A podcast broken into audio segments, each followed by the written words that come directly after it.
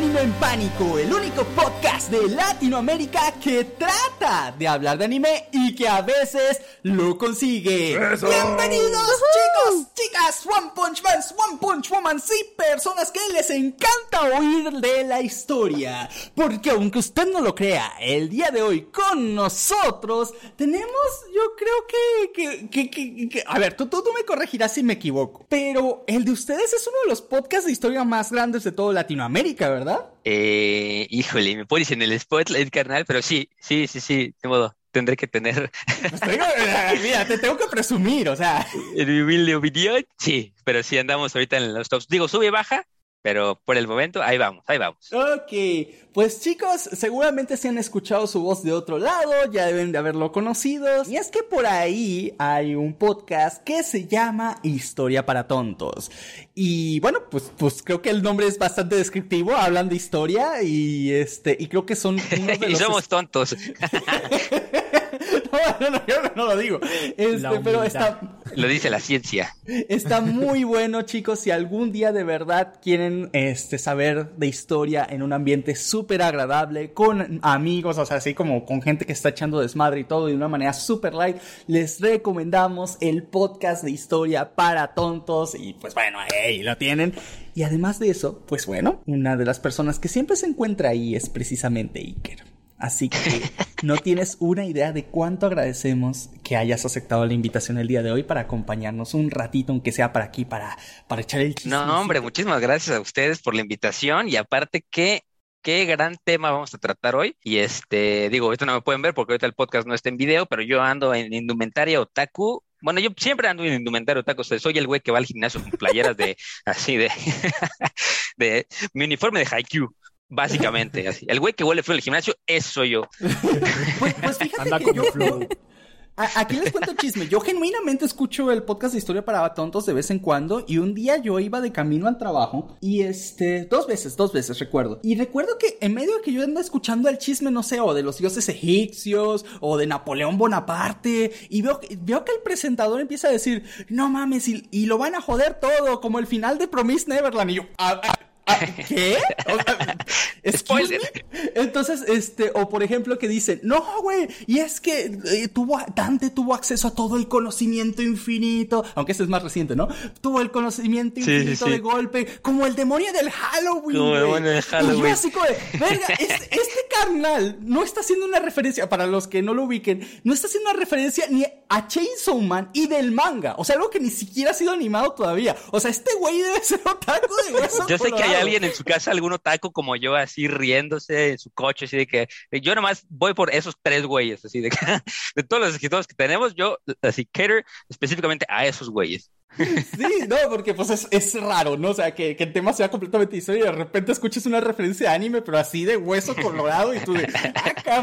Y tú entendí esa referencia, Sí. y nada más yo. Y este, y presente por eso le dije, no, pues vamos a, vamos a hablarle a Liker a ver si se anima y no, no, excelente persona Liker, o sea, la verdad, o sea, desde, desde la primera vez que hablamos, este, de verdad, un fabuloso, fabuloso todo. Sí, No, hombre, no, gracias por, por contactarme. Y si alguna vez quieren hablar de cualquier cosa de anime, también estoy puestísimo, ¿eh? Va, va, ya está. Estaría súper. Porque ya saben, como dice, dicen por ahí que el tiempo que disfruta uno perdiendo no es tiempo perdido. Entonces, para que algo sirva el, todo el tiempo invertido en todos los mangas y en todas las series.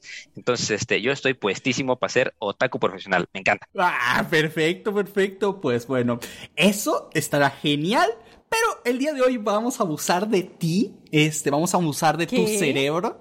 Yo voy Este, saliéndome del, del podcast. No, no, no, espera, No firmamos. No, no, no, en ese No sentido. firmamos para No eso. en ese sentido, o sea, lo que quiero es aprovechar que él sabe de historia, que tiene un podcast de historia, pues para Ah. hablar un tema de historia. Y es que la semana pasada, como saben, estuvimos haciendo referencias múltiples a toda la historia de los samuráis, ¿no? Este, desde cómo vinieron, eh, por qué fue que se estableció como tal la casa samurái y todo ese tipo de cosas. Porque, bueno, les tenemos una sorpresita que va a pasar después, pero este también es parte de la sorpresa. Porque el día de hoy vamos a hablar de un personaje que seguramente, si saben algo de la historia de Japón, habrán oído hablar de él. Y es que es muy famoso porque ha salido en muchos juegos, como Sengoku Basara, como muchas otras cosas. De hecho, hasta una saga de juegos de Pokémon lleva su nombre, al menos en japonés, que son los juegos de Pokémon, eh, bueno, ya voy a hacer el spoiler, este, Nobunaga's Ambition, que creo que en Estados Unidos se conoce como Pokémon Conquest,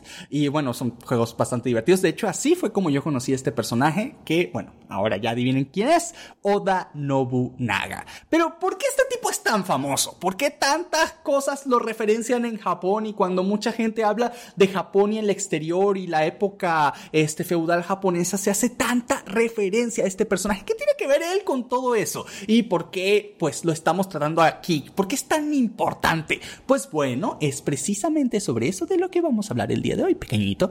Así que presta atención porque hoy vas a aprender un poquito de historia de Japón para que tengas cultura general y puedas presumir en el futuro con tus amigos.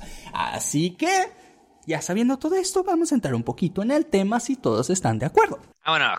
Completamente. No. Vamos, vamos. No quiero que entremos en el tema. Quiero que nos zambullamos en el tema. ¿Qué?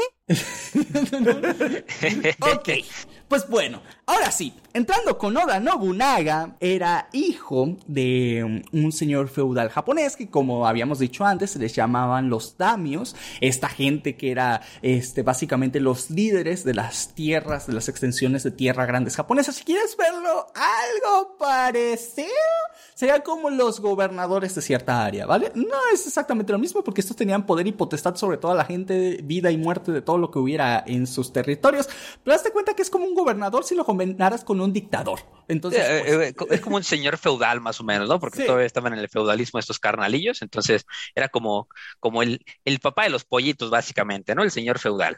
Correcto, correcto. Sí, de hecho es tal cual lo que eran señores feudales, pero bueno, yo creo que ese es un concepto que ahorita difícilmente al día de hoy sería comparable a otra cosa, o sea, no, no hay como que otro otra posición, otra cosa actual a la que le podrías hacer como el equivalente. Sí, no, creo que no. Y bueno, resulta que Oda Nobunaga nació en, pues en la familia Nobunaga, que tenía el control de un área que se llama Owari. Owari quedaba cerca de lo que hoy es Nagoya, en Japón. Este, por si sabes algo de, de- de- distribución japonesa, está relativamente cerca de Kioto. Eh, no tanto, pero ahorita vas a ver por qué esto se convertiría en algo importante. El problema es que Owari no solo era controlado por la familia de, de Oda Nobunaga, sino, bueno, los Oda, porque todos se van a apellidar Oda aquí. Ahora que lo pienso, wait, wait, ¿Echiro Oda será descendiente de, de los Oda? Yo estaba pensando esa misma vaina. Tendría sentido, porque es bien got. Eso, te- eso tiene mucho sentido. De hecho, Sí. de hecho, no lo había pensado hasta ahorita. Pero bueno, eh, sí, Oda efectivamente es el apellido. Y bueno, Entonces, Zoro está inspirado en un ancestro. Pero si le preguntas a Oda, no va a responder. Ah, no quiere decir que es, que es un familiar. Ya veo. Ok, y bueno, la cosa es, la cosa es que viendo las cosas así, dos familias de los Oda estaban disputándose el área de Owari. Las dos querían tener el control sobre el mismo lugar, pero pues ninguna, ninguna le, le daba, o sea, ni- ninguno podía hacerse como el mero mero sabor taquero del lugar. Entonces, lo que pasó fue que pues así se quedaron. Dijeron, pues no nos atacamos, hacemos la paz, esta parte para ti, esta parte para allá y aquí quedamos. En este contexto es en el que está creciendo Oda Nobunaga. Mientras esto estaba pasando en su área, en el resto de Japón, casi todo el mundo se estaba matando. Básicamente, como les habíamos explicado anteriormente, es que los señores feudales, eh, todos tenían un poder casi, digamos, absoluto sobre su área, y llegó un momento en el que el shogun de aquel periodo, el shogun de ese tiempo, pues eh, ya, pues les valía madres a todos. O sea, como que sé que ese güey es mi jefe, pero ya no me importa que ese güey sea el jefe, así que yo voy a, hacer lo que yo quiera y si lo que él me diga lo voy a tomar como una sugerencia, pero pues la verdad es que no le voy a hacer caso. Y esto que hice, como cuando dejas a todos los niños de la guardería sueltos y él, no le hacen caso al papá, pues todos se terminan peleando entre todos. Todos quieren los juguetes del otro. Pues eso pasó. Todos querían las tierras del otro y se empezaron a pegar a tiros. O sea, básicamente todos empezaron a, a mandar, a invadir los unos a los otros, a traicionar y es el periodo de todas las guerras internas japonesas. De hecho, es el periodo de la guerra civil japonesa conocida como el periodo Sengoku. Entonces, pues bueno. Fue todo un desmadre. Realmente sobre cómo la pasó Nobunaga cuando era chiquito, pues no se sabe mucho. La verdad es que sabía que lo tenían bien consentido, porque el tipo era bien rebelde y bien hijo de, de, de papi, así bien súper fresón, así como de, ah, pues yo soy el líder de acá, este, pues yo voy a entrenar guerra, yo voy a hacer mis cosas, este, si un vasallo me insulta, le voy a escupir, le voy a pegar o los mando era, a matar. era un barabucón. Era de la Coman, Sí, básicamente. Correcto, correcto, correcto. Era todo, un- era un patán. Sí. Desde pequeño. Y es que lo criaron muy, como él era el hijo mayor del- de, la familia, el que iba a ser el heredero, pues, eh, pues abusaba de su poder. Pues punto final, abusaba un poquito de su poder. Para corregirlo un poco en esto, para que no estuviera tan, tan, este, digamos, tan ah, alzado todo el tiempo, le pusieron un tutor personal. Este tutor personal había sido un ex samurái que era muy conocido por ser extremadamente recto, por ser de buenas costumbres, por tener buenos modales, y el nombre de este samurái era Hirate Masahide. Ahora, si quieren tener una referencia eh, por ahí, si han visto Mushoku Tensei, fue básicamente lo que pasó entre Eris y Rudeus. Que le asignaron a Rudeus a Eris. ¿Entre quién? que- Ah, eh, hay, ¿Quién, un, quién, quién? hay un anime llamado Mushoku Tensei de un tipo que reencarna en un isekai, básicamente. Ajá, y ajá. es- Podría ser cualquiera. Sí, sí, sí. cuando el tipo cumple como por ahí de nueve años, lo asignan a que asista a una princesa que es bien alzada, bien rebelde, es súper maldona, súper violenta, o sea, tiene arranques de violencia muy fuertes. Y este tipo, pues, tiene que aprender Ah, a lidiar Zelda. con ella y a. Que van a haber referencias. Mira, ¿te acuerdas? ¿Te acuerdas que hubieron referencias a Zelda en el capítulo pasado? Prepárate, güey. Prepárate, güey, porque en este vas a ver unas cosas que, que hasta yo me quedé sorprendido. Pero bueno, eso es, eso es más adelante, güey. Entonces, este, pues bueno, Masahide era básicamente lo que era Rudeus para Eris, ¿va? Eh, pero este con Nobunaga.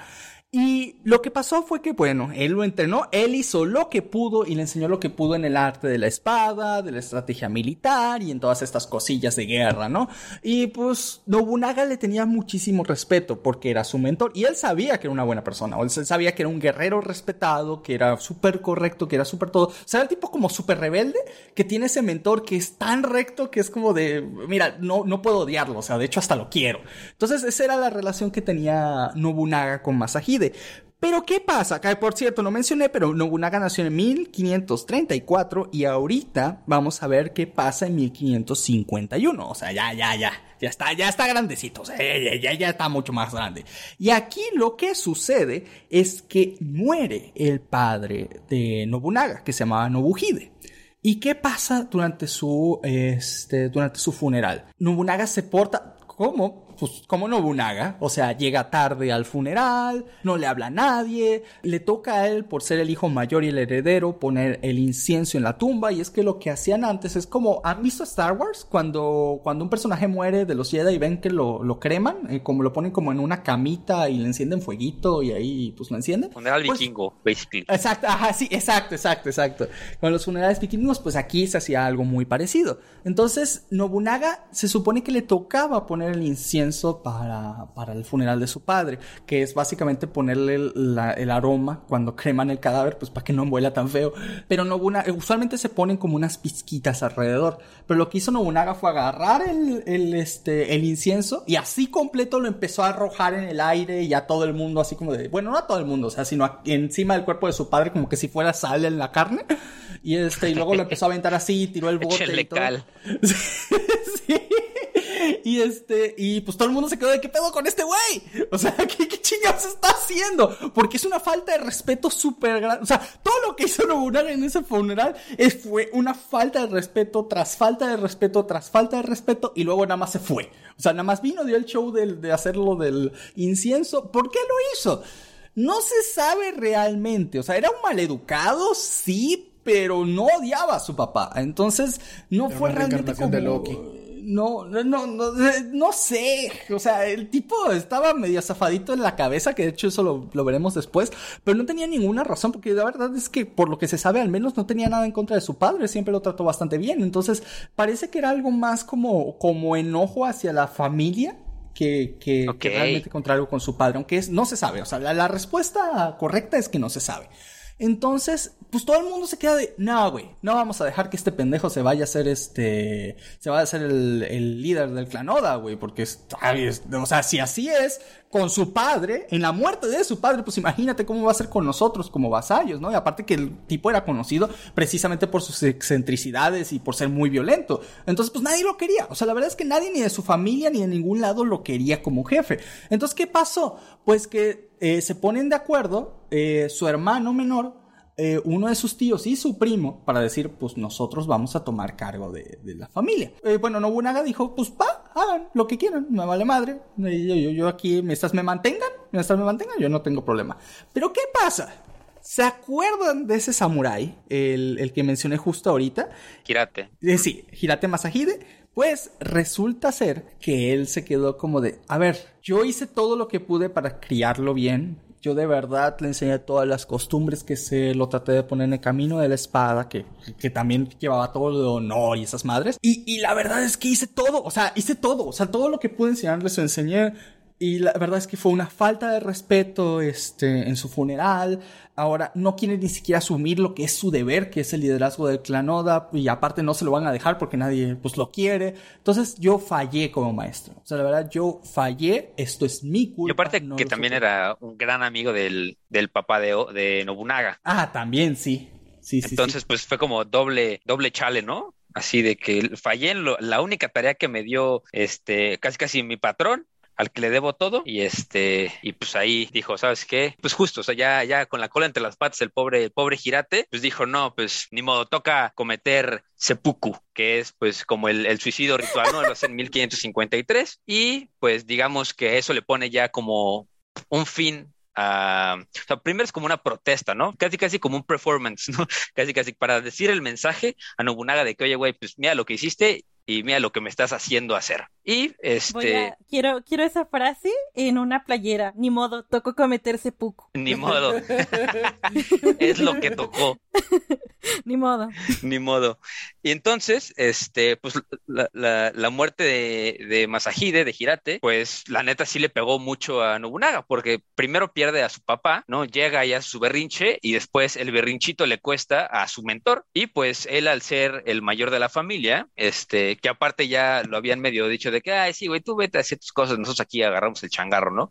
Pues se da cuenta de que, pues ni siquiera maneja la familia, se le murieron las dos personas más importantes en su vida, entonces ahí es cuando cuando es como el punto de inflexión, ¿no? En la vida de Nobunaga, es como el, ahí sí, el, arco de, ya pasó su arco de villano, ya pasó de que el arco del redentor, ahora sí, entonces empieza a tomarse en serio, pues, sus responsabilidades como, como líder del clan Oda, y dice, ¿saben qué? Pues sí la cagué, este, en, en honor a, a, Masahide, a mi mentor, este, él construyó un templo llamado Sheinsu-ji en la prefectura de Aichi. Y entonces este, ahí es cuando, cuando Masahide es recordado como la historia japonesa, como un individuo de gran carácter y un mentor ejemplar. Entonces habrá que ver, está ya escrito en los libros de la SEP de Japón. de hecho, de hecho, de hecho es un personaje muy conocido precisamente por ser tan correcto y precisamente por haber tratado de cometer como, como lo que tú dijiste, ¿no? Esta este acto como de sacrificar su propia vida para demostrarle a su alumno, o sea, que la cagó. O sea, es como tienes que aprender y aunque yo tenga que irme, vas a tener una advertencia de que lo que estás haciendo esté mal y tienes que corregir tu vida. ¿Y el truquito le funcionó? Sí, le funcionó. Ah, ok, sí. O sea, lo mejor es que le funcionó, porque si no, pues la historia sería completamente otra.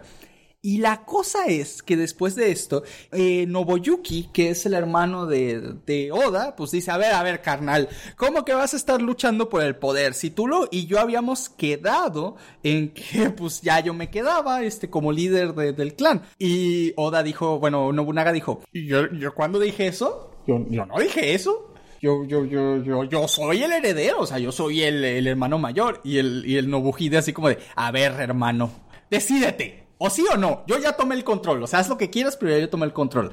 Y Nobunaga lo que se hace es que se, eh, se arma con los hombres fieles de su padre y dice, bueno, ustedes saben que me toca a mí, sé que no les caigo bien, pues, pues lo siento, ni modo, pero sí voy a tomar el control del clan. Y se pelea básicamente con toda su familia. O sea, la verdad es que se hace todo un des cagatero por todos lados de la provincia de Owari, porque básicamente Nobunaga ataca a unos, ataca a otros, este, se alía con su primo, lo traiciona, al final, este, su hermano también lo traiciona, luego Nobunaga lo perdona, luego cuando ya lo perdona y Nobunaga está en el poder, su hermano lo vuelve a querer intentar traicionar de nuevo y ya Nobunaga dice, no, no te doy segunda oportunidad y lo manda a decapitar. Entonces, este, pues ya sin familia, porque básicamente mató un montón de su propia familia se quedó con el poder de la familia Oda. Pero la cosa es que esto es un resumen de varios años y de varias batallas internas. O sea, esto no fue tan rápido como se los platico aquí. O sea, en realidad fue una secuencia como de 5 o 6 años que estuvieron peleándose dentro de toda la familia y en una sola pequeña provincia. Pero bueno, la cosa es que al fin de cuentas, este fue eh, Nobunaga quien tomó el control y bueno, se empezó a ser conocido pues a través de los demás damios, o sea, digamos de los demás estados, de las demás provincias, empezaron a conocer pues que ahora el líder de Owari era precisamente Nobunaga, el cual por cierto unificó Owari, o sea, es decir, este, ya no eran dos familias de los Oda quienes lideraban Owari por separado, sino que ahora era él quien tenía toda la provincia. Y la gente lo conocía precisamente por, por ser iracundo, violento, lo de que pasó en el funeral fue un chisme que corrió por todos lados. No, güey, es que este güey, mira lo que le hizo a su papá, a su papá, güey. Y pues... Me imagino como la gente lavando en el río. ¿Supiste lo que pasó? Salió en TV Notas así. Sí, salió así con Pati Chapuizu. Chapuizu. Este, sí, pues todo el mundo se enteró de este rollo. Y la verdad es que nadie le tenía como que mucha estima o mucho respeto a, Nobunaga de los demás damios. De hecho, lo, tomaban casi como un chiste. Tanto así que se ganó el apodo de, de Owari no Otsuke o algo así, que significa el gran tonto de Owari. O sea, es como de, a este güey, el pendejito de ahí. de la esquina. El, ese güey. Y por cierto, también era conocido por tomar como que si no tuviera llenadera. O sea, se dice que podía tomar, creo que era 40 botellas de saque por noche, una cosa así. es una exageración, ¿no? Pero, pero si, alguna vez seguramente ha de haber llegado a un número tan alto como para que dijeran eso. Leyenda que traga como leyenda. Sí. y bueno, este, pues ya, ya estando en el poder, pues, pues no fue tonto, la verdad, eh, como lo decía su apodo, y empezó a hacer puras conexiones así, se empezó a hacer compact del de al lado, del del otro lado, este, se casó con la hija de otro señor feudal que se llamaba Nojime, y pues este, con él pues pudo hacer una, una conexión de varios tipos con la provincia de Mino, y es que este, de esa manera pues teniendo aliados a todas, a todos los que están en tu frontera, si son tus aliados pues te sientes más eh, protegido, ¿no?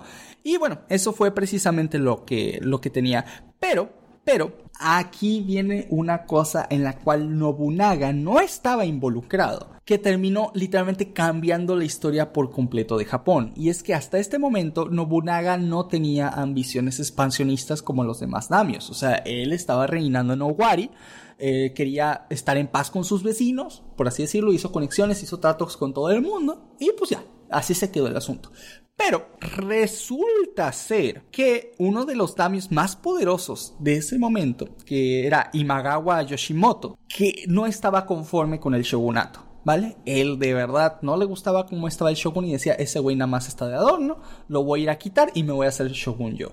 Entonces, Imagawa empezó a hacer una marcha hasta Kioto, que era en ese momento la capital de Japón.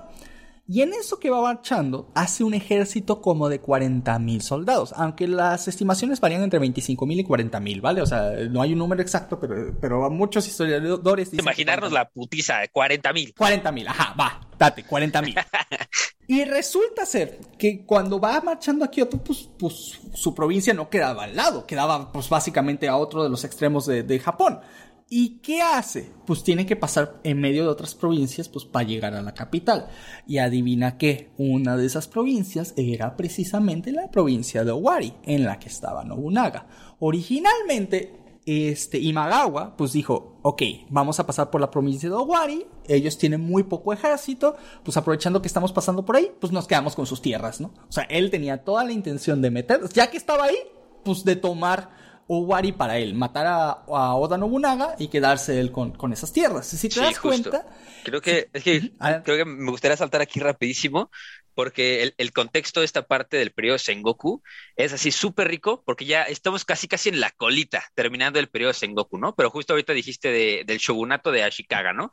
Este cuate, pues era, era el, el, shogun, pero lo que los chismecitos decían, bueno, no, o sea, ya se tiene, o sea, sí se tienen este varios registros pictográficos de que este güey empezó a enfocarse muchísimo en las cuestiones como artísticas y culturales. Así le encantaba eh, encerrarse, escribir así, este, ¿cómo se llaman esos poemas japoneses? Haikus. Haikus, sí. Sí, este, y, y, a dibujar y a hacer orgías y la madre. Entonces, pues se desatendió completamente como la situación económica y política de Japón.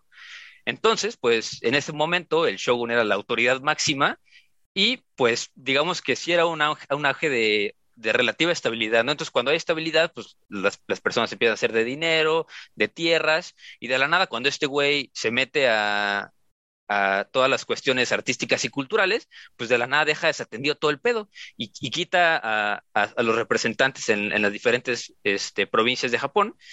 Y pues las personas con, que tienen más tierras, pues empiezan a decir, oye, pues este güey ya se fue, ¿qué te parece si yo agarro el poder, no?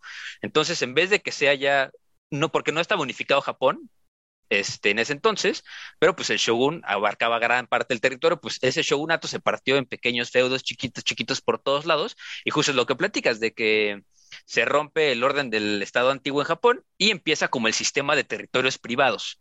Entonces ahí se demuestra de verdad la fortaleza de la clase guerrera y la clase campesina en Japón, que ahora sí que se volvieron como autodefensas, casi casi, ¿no? O sea, se instituyeron como entidades autónomas a nivel local y pues de igual manera las ciudades que habían sido edificadas en las rutas claves del tráfico en Japón, pues pasaron a ser del shogun a como ser administradas por ciudadanos armados, que pues eran estas así como casi casi fue como guerra de guerrillas, hazte cuenta, ¿no? Entonces, justo lo, lo, que lo que platicas ya de regresamos si quieres en Magawa, pues este cuate pasa por ahora sí que el barrio, así de que, oh, este es mi, este es mi calle, así, de la Virgencita de Guadalupe para acá, yo cuido, güey.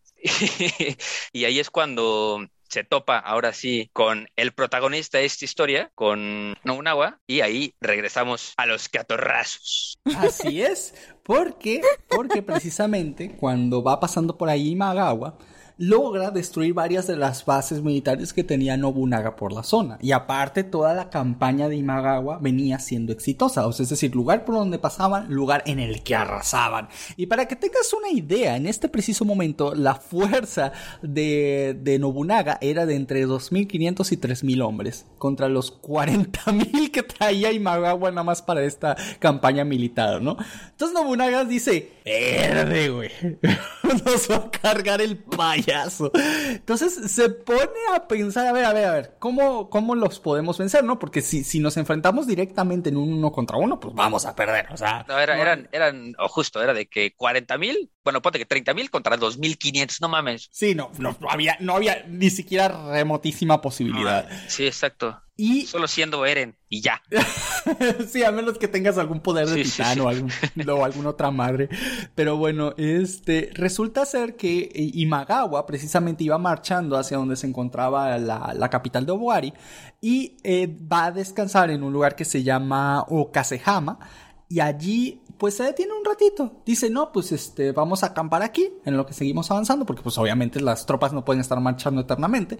Ponen sus carpitas, ponen todo, y dicen, no, pues vamos a celebrar, ¿no? Porque pues básicamente este lugar es, es casi nuestro. Es, es como ese güey que está, todavía no llega a la meta y ya está alzando los brazos, güey, y ya está diciendo, ah, huevo, ya gané, ¿no? Y este, y, y lo que hace Nobunaga es decir, ok, este paso, todo lo que es Okasehama, lo conocemos bien cabrón. O sea, sabemos por dónde entrar, dónde están los barrancos, dónde están los ríos, dónde están todos.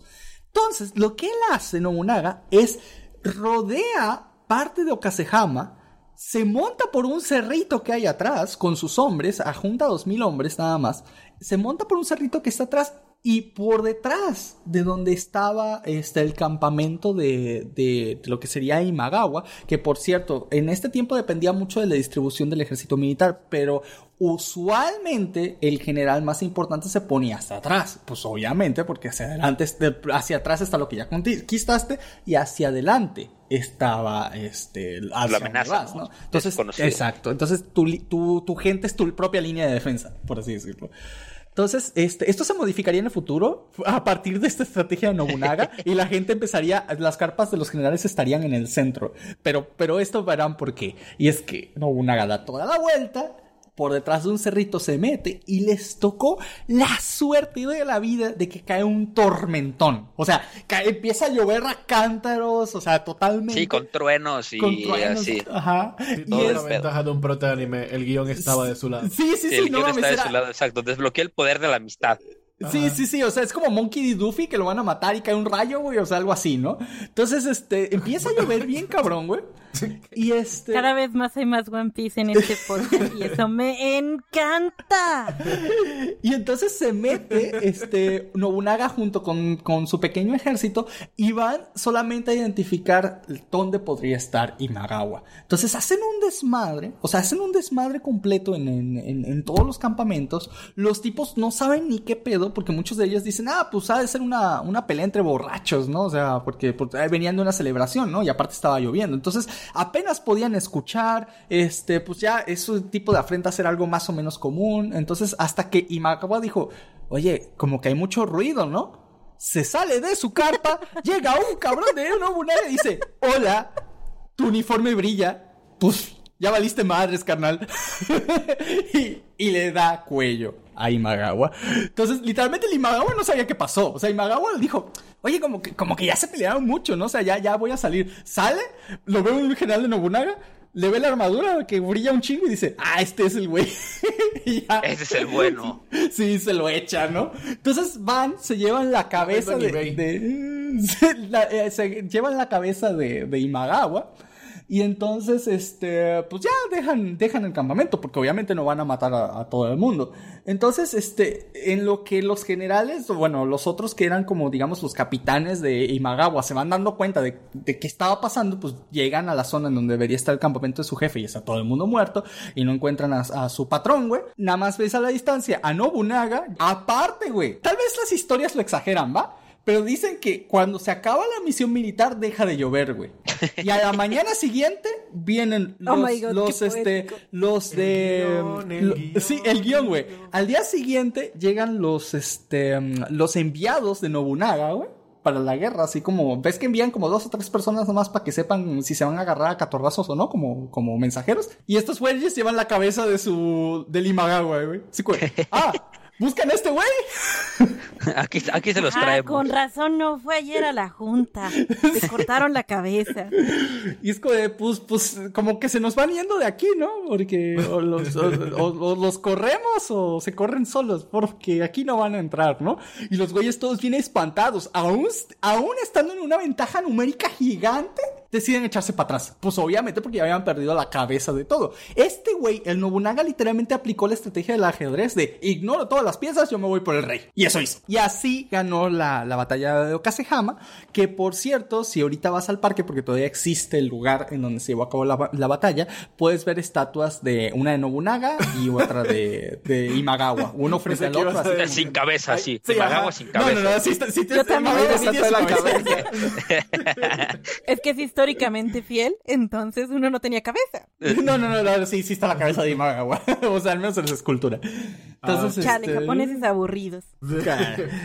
Entonces, este, pues con esto, con, con esta acción que hizo Nobunaga, pues ya todo el mundo empezó a decir, güey, ¿te enteraste de lo que hizo este cabrón? ¿Te acuerdas del pinche tonto de Owari? Pues adivina qué le hizo al Imagawa, güey. Y, y eran 40 mil contra 2 mil. No mames, que 40 mil contra 2 Sí, güey, se lo cargó, güey. No, no. Sí, aparte, él, él, él se aseguró de agarrar así, escribas a lo loco, escribir su historia y de Sí. la nada así, mandarlo para todos pinches lados. Porque aparte hay otro chismecito que yo leí, que justo es como la versión no oficial, pero también es parte como del, como este imaginario colectivo de Oda Nobunaga, ¿no? Como el chismecito, que, este, ves que comentaste que ella, este, ah, ¿cómo se llama este cabrón? Se me acaba de ir su nombre, güey. ¿Imagori? Imagawa. Qué pinches nombres japoneses también, cabrón. ya no caben más, güey, ya, demasiado anime. Este, él, cuando llega a la provincia de, de Nobugawa, Nobunaga, perdón, te estoy Nobunaga, diciendo, sí, Nobunaga. No quería reírlo así. ya me voy a inventar, ya me voy a inventar nombres. así. Este, llega y ve que está el campamento 2.400 personas. Entonces se pone de acuerdo dice, güey, somos 30.000 contra 2.500, vamos a, se ven este, sus mensajeros, intercambian palabras, dicen, sí, vamos a pelear y se regresan cada quien con sus mensajeros. Entonces cuando llega, cuando llegan a atacar a Nobunaga, pues se dan cuenta que el campamento de Nobunaga está, ya está pelón, o sea, está pelón y dejaron de que sus armaduras y dejaron sus armas y se fueron. Entonces justo ahí es cuando, este, cuando regresa según victorioso y empieza a celebrar, pero pues lo que no sabe es que este, Nobunaga ya estaba por el otro lado invadiéndolo al contrario, sea, es como el chismecito que dicen de que, que él fuera y viera el campamento ya desolado, sin ningún alma ahí, con las armas tiradas, que todos eran como decoys, o sea, eran como así, plantando la trampa para que él regresara a su campamento y en el momento que regresa al campamento ya pasa todo lo que pasó y justo eh, en la historia que cuentan, esta como la propaganda que hace Nobunaga, es que pues empieza a llover y como empieza a llover, este pues fuerza que todos se vayan a sus, a sus casas de campaña y pues empiezan a caer rayos. Entonces no se dan cuenta que ya la mitad de las casas de campaña están vacías porque ya se metieron una por una a matarlos, porque aparte todos estaban borrachísimos. Entonces, pues así como Anakin matando a los Dune Riders, así. Amo estas referencias. Así. Los agarraron con los pantalones abajo a todos. Y de ahí es ya cuando empieza como la, la, este, pues la fama de Nobunaga a resurgir, pero pasa de lanza, porque justo si no, este, a lo mejor no sé si ustedes tienen show o así, pero aquí tengo como un mapita de la, de la provincia de Wari, eh, en contexto con todas las otras provincias en esa época de Japón y son así de que, como, ¿han visto la división política de Oaxaca? Así, Ah, que son como, como, como 500 municipios o una madre así, ¿no? Así, así está partido Japón. Entonces, justo en ese momento, pues Nobunaga es el más famoso y ahí empieza a correr ahora sí. Yo creo que ahí termina como la primera temporada, ¿no? Sí. sí, podríamos decir que eso sería como, como cuando ya eh, con esta batalla haciendo. El último capítulo, exacto de, que ya ahora sí es famoso, ahora sí ya todo el mundo lo ubica, ya, ya la gente lo empieza como a respetar un poquito y dicen, ah, este, este güey es de cuidado, ¿eh? Y el mismo Nobunaga también se la cree, porque como dijo precisamente Iker, empieza a meter propaganda por todos lados, de así como que todos se enteren, ¿no? De que yo hice este desmadre, ¿no? Que todos sepan que estoy bien cabrón, que estoy bien duro. Y la gente pues se lo cree, ¿no? Pues obviamente tampoco había, no había mucha televisión que ver en ese momento. Justo. Y, y, y también como que las provincias chiquitas, que están mucho más chiquitas que la de Nobunaga, pues empiezan a doblar las manos, a decir, pues güey, ya le hiciste eso al que está tres veces más grande que tú, pues güey, mejor ya nos convertimos en estados vasallos tuyos, o sea, de que ya, pues, toman también nuestras tierras y pues somos aliados, ¿no? O sea, justo era de que los del mismo tamaño eran aliados, pero los más chiquitos se volvieron como vasallos.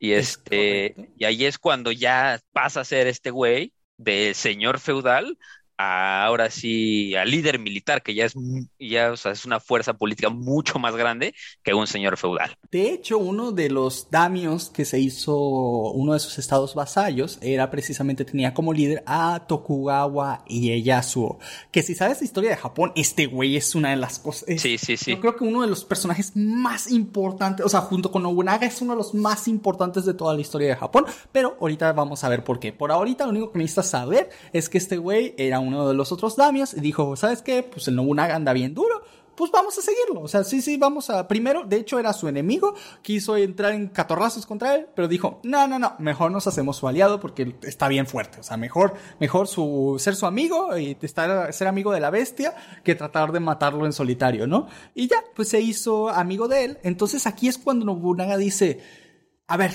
a ver, Damios, señores, ahora sí que están todos bajo mi liderazgo. Pues, ¿qué hacemos? O sea, ¿cuál es, cuál es su pedo? ¿Por qué tanto, por qué se pelean tanto entre ustedes? No, es que el pinche Shogun no hace ni madres, güey. Este, siempre se la pasa, este, en, sus pinches haciendo poemitas y, haciendo la canción de la Barbie, güey. Y pues estamos hasta la madre, güey. este, pues ya, ¿no? O sea, pan para el pueblo, güey. Este, guillotina para todos. Ah, no, esa es otra historia. Y bueno, dice, no, pues hay que, hay, este, pues no creemos a al Shogun. Eh, y otro le dice, oye, güey, ¿y si tú te haces Shogun? Y no una nada, güey. Nada, es mucha hueva, güey. Yo no quiero tener todo ese pinche pedo conmigo, güey. Este, güey, pero, pues tú puedes hacer algo, ¿no? Está bien, vamos a hacer algo. Entonces, este güey, bueno, los informantes de este güey le avisan que este Ashikawa, el, el que es el apellido, eh, tiene un hermano, o sea, el shogun actual tiene un hermano que era un monje budista. Que aquí, aquí quiero hacer una, un paréntesis pequeño, y es que en ese tiempo lo que hacían con los hermanos menores, si viste de hecho Kimetsu no Yaiba, otra referencia de anime, sabrás. Qué raro en que este de- podcast, ¿eh? Sí, este, sabrás. Estamos hablando de anime. ¿Qué está pasando? Sabrás que Yorichi, el, el que sería el primer portador del aliento solar, que luego se heredaría a Tanjiro, tenía otro hermano que se llama Michikatsu, que se convertiría posteriormente en la primera luna superior, ¿va? Entonces, ¿qué pasa? Cuando son dos hermanos que se van a pelear el poder de una casa, usualmente lo que hacían era mandar a uno de ellos a un templo budista. ¿Por qué? Porque en el templo budista, número uno, está renunciando a cualquier ah, forma de tomar el poder en el futuro. Y número dos, está renunciando a tener hijos y descendencia, lo cual evita que haya disputas por el poder a futuro y al mismo tiempo no es tan cruel como solo asesinarlo por, por ser tu hermano, o sea, porque no tiene la culpa de nada, ¿no? Entonces, ¿qué hacen? Para decirte así como mira, no te voy a matar, pero yo voy a asumir el control de la familia y no quiero pesos, así que te me vas a meter a un templo budista. De hecho, eso le hicieron precisamente a Yorichi en Kimetsu no Yaiba, que, que lo mandan a un templo, aunque al final no fue, pero eso lo iban a hacer, ¿no? Lo iban a mandar a un templo budista precisamente para heredarle todo a su hermano Michikatsu. Aunque Michikatsu luego se convertiría en la primera luna superior de Musan, pero esa es otra historia por si has visto Kimetsu no Yaiba, te estoy dando un spoiler. Este, bueno, la cosa aquí es que le hicieron básicamente esto a- al hermano de- del shogun. Este, este tipo lo que dijo que se llama Yoshiteru, Yoshiteru este, Ashikawa, y bueno, lo mandan a sacar del, templo budista. Nobunaga lo manda a sacar del templo budista y le dice, a ver, carnal, tú eres el, otro eh, heredero al tono. Quiero que te metas como shogun. Y este güey de, no, güey, es que está mi hermano o algo así. Mira, y, y le dice así, mira, de compas, güey. Yo voy a ir a matar a tu hermano. ¿Tú quieras o no quieras este trabajo? Yo voy a ir a matar a tu hermano, ¿va? Entonces, si quieres, si quieres que las cosas salgan medianamente bien y que puedas hacer un par de cosas para cuidar a su familia, entonces tú te vas a meter ahí, porque también es tu familia, güey. Justo, Y y, hay una frase muy famosa de Nobunaga que creo que va a la par con todo lo que estamos contando ahorita. Si, si, si algo se puede llevar de este podcast es la frase de Nobunaga, propósito de la espada es acabar con tus dudas. Eso decía siempre, o sea, el chismecito decía de que el propósito de la espada es acabar con tus dudas. De hecho, aquí, si no, al final del capítulo les cuento de que varias frasecitas de Oda Nobunaga, que te lo juro son dignas de cualquier prota de anime. Por ejemplo, dice, tu vida es solo tuya. ¿Por qué no vives tu vida como mejor te parezca? Si solo esperas a que la vida pase, morirás. O sea, hay, hay como varias así de, de capítulo triste de anime, ¿no? Así que se muere el mejor Sí. amigo del prota y sale así. Pero por alguna razón me lo imagino con esta voz de, de, de personaje esencia, así como hablando con esta voz. Justo, Así justo. como que súper profundo. y Yo, yo, yo me lo imagino con la canción de Naruto. Yo no, yo me lo imagino con la canción de Naruto de fondo de. Sí, justo. Por ejemplo, otra dice, no le, no le temas a las flamas, no le reces a ningún dios. El hombre que busca seguir es aquel que atravesará las llamas y pateará a los dioses. Ese soy yo, Oda Nobunaga. ¡Oh, su pinche madre! Durote, Yo soy el güey. rey de los piratas, Durote, güey. Segunda referencia a One Piece. Eso. Estoy feliz. Estoy, ustedes no saben lo feliz que estoy. Todo es parte del plan de Void. Y este, y aquí hay otra que a mí se me hace que está este más chiquita, pero dice, vamos a resonar como un trueno. Eso sí Los suena algo tambores One de la libertad. Sí. Es- Eso está. Todo tiene sentido. Y ahora Sí, escribiendo justo. One Piece así como de mi tatarabuelo me enseñó esto. Está buena. Exacto. Entonces, pues sí, tenía así varias frasecitas que digo, a lo mejor estaban de que algo exageradas, como es- ¿no han visto la página esta de Facebook de que frases célebres que Albert Einstein nunca dijo. Nunca dijo así.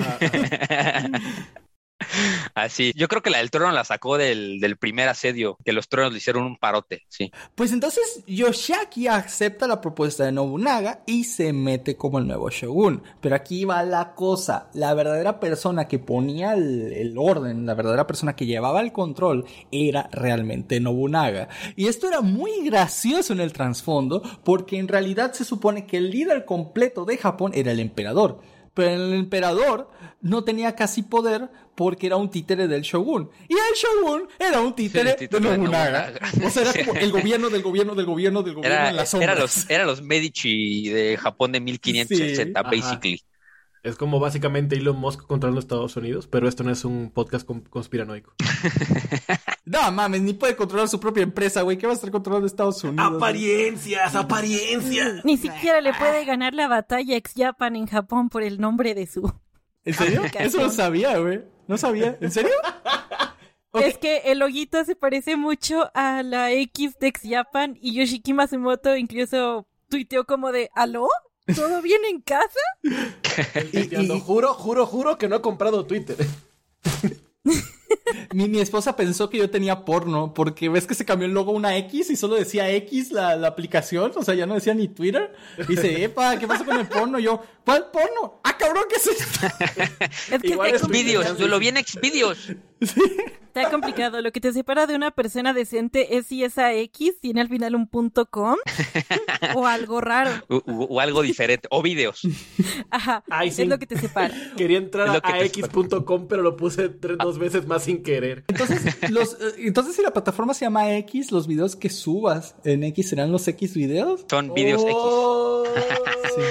No, pues. Ay, no, las paradojas, de nuevo. De nuevo. Pues bueno, la cosa es que todo esto pasó para 1568, ya este Yoshiaki se había convertido en el shogun, ya tenía el trono y Nobunaga ya lo gobernaba dentro de las sombras. Entonces, todo esto todo esto duró un periodo aproximadamente de 5 años hasta 1573 donde Nobunaga llevaba este gobierno de las sombras dictatorial, se le conocía porque era un, un gobernador súper cruel, o sea, básicamente cuando un daimyo se le rebelaba o cuando querían gobernar un nuevo territorio, lo que hacían es que quemaban pueblos completos con niños, este, mujeres, este, hombres todo, eh, indefensos, no le importaba, o sea, él lo que decía era, pues yo voy a meterle miedo, porque él lo que quería era meterle miedo a los damios, y cómo lo hacía destruyendo aldeas completas. De hecho, es algo muy parecido a lo que pasó en, en Japón durante la Segunda Guerra Mundial, que se los hicieron a ellos, los americanos. Ustedes seguramente se preguntarán por qué no aventaron la, la bomba en, en Tokio, ¿no? O en Kioto, que eran como ciudades más este, pobladas, más grandes y que podrían tener mayor impacto. Bueno, en primer lugar porque ya las habían bombardeado antes los, los americanos, entonces pues ya no quedaban. Querían ser originales. Y lo segundo era porque no querían realmente, este, digamos, eh, destruir la- la- las principales ciudades de, de Japón. Lo que ellos querían era meter miedo. Vaya. Ellos Que- querían porque meter miedo. decían que era como patrimonio cultural, ¿no? Así que tiene un valor cultural muy grande. Hacer algo que les doliera mucho, pero que no que arruinara por completo Japón. O sea, no querían bombardear donde estuviera el emperador oculto o algo así, porque pues su intención no era matarlo, era, consideradas. era, era Sí, conseguir sí, la, bueno. la rendición incondicional. Y por eso es precisamente por lo que bombardearon este Hiro- Hiroshima y Nagasaki, que hasta eso eran ciudades más o menos grandes, pero pues no eran de las principales de, de Japón. Por eso fue que se eligieron esos blancos. Básicamente Nobunaga había hecho esto hace muchos años anteriores, pero este con los mismos- de japoneses para japoneses, ¿no? Este atacar aldeas y villas, destruirlas por completo como una advertencia para para los damios de que tenían que subyugarse ante Nobunaga. Y no bueno, importa que Japón pierde en esta historia. O sea, Ahora, hay una cosa que está pasando en el medio de todo esto, aunque hay muchas en realidad, y es que para este momento, como escucharon en el, en el podcast pasado, ya habían llegado los portugueses a, a Japón.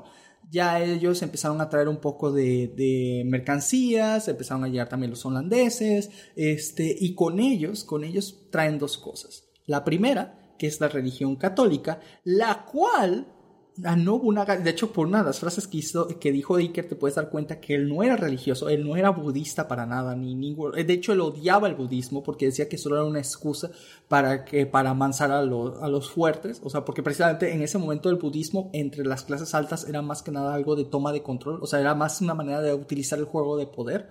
O sea, las instituciones religiosas no pagaban impuestos, este, la gente poderosa, como les dije antes, lo mandaban luego a, a los monjes. Siguen sin pagar impuestos. Ah, bueno, eh, eh, cierto. Y este, y entonces eh, ejercían un poder político, ¿vale? Entonces Nobunaga no era religioso, entonces llegan los, los portugueses, llegan, traen el catolicismo, y Nobunaga dice, pásele. No hay ningún problema. O sea, puede, pueden, si tienen que predicar, prediquen, pero yo quiero comerciar con ustedes. Sobre todo porque traían una segunda cosa, y es que traían armas de fuego. En específico, unas escopetas como muy arcaicas llamadas arcabuces, las cuales en ese momento pues estaban muy de moda. Claro, te- se trababan mucho, este, si se mojaban ya no servían, muchas cosas, ¿no? Pero seguían siendo escopetas. Entonces, pues era hacerle, eh, eh, para, como les había comentado antes, era, le haces un clic y el otro se muere. Eso para los japoneses era la revolución. Sí, o sea, es y no puedes pararlo con una espada. Sí, no puedes parar ni con una espada ni con las armaduras de ese momento, porque las armaduras samurai ¿El pay no. to win? Sí, era el pay to win. Sí, era el pay to win, sí, de ese momento. Y entonces Nobunaga dice, no mames, estas cosas están bien vergas, güey. Que quieren entrar en religión católica. Ah, sí, sí, sí, güey, pásenle, pásenle. No, no tengo pedo, no. Le, de hecho, le ofrecieron convertirse, pero él dijo, no, no, al ratito, al ratito, a la vuelta. O sea, pásense Vemos, por allá. joven". platicamos, vamos a comer un día y... Sí, sí, sí. Pero nunca se convirtió al catolicismo, pero siempre fue este, muy cercano. De hecho, mucho de lo que se conoce de la vida interna Nobunaga se conoce gracias a dos, ¿cómo se llaman? Monjes jesuitas que estaban de paso en eh, Japón y se quedaron durante la mayoría de la campaña de Nobunaga junto a él y redactaron básicamente sus aventuras y sus cosas. Entonces mucho de lo que sabemos en Occidente de él es gracias a estos precisos misioneros. Y bueno, así es como Japón empezó a tener este, la- las primeras eh, conversiones católicas, empezaron a sentar, incluso damios completos abrazaron la religión, este, bueno, era cristiana en ese momento, era cristiana nada más. Y bueno, y Nobunaga, a cambio de todo esto, pues se empezó a llevar armas de fuego, ¿no? Ahora, ¿qué pasó? En 1573, Ashikawa se cansa de Nobunaga, y es que a, diferencia de él, uno, Ashikawa sí era budista, y un budista adecto, digo, había sido monje.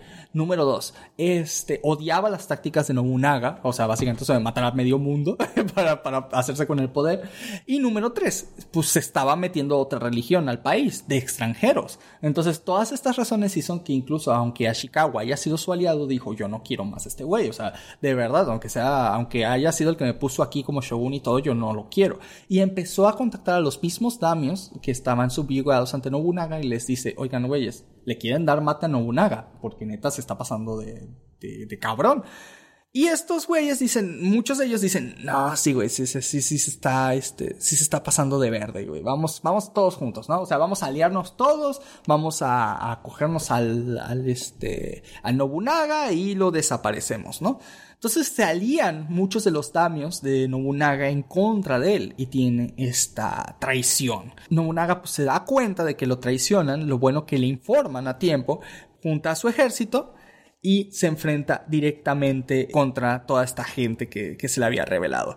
En esta situación, lo que hace el, el señor Nobunaga es que los destroza, los masacra Sí, los a hace todos. Pomada. Sí, y llega hasta la capital de nuevo y le dice, ay, hola Chicago, tiempo sin verte, güey.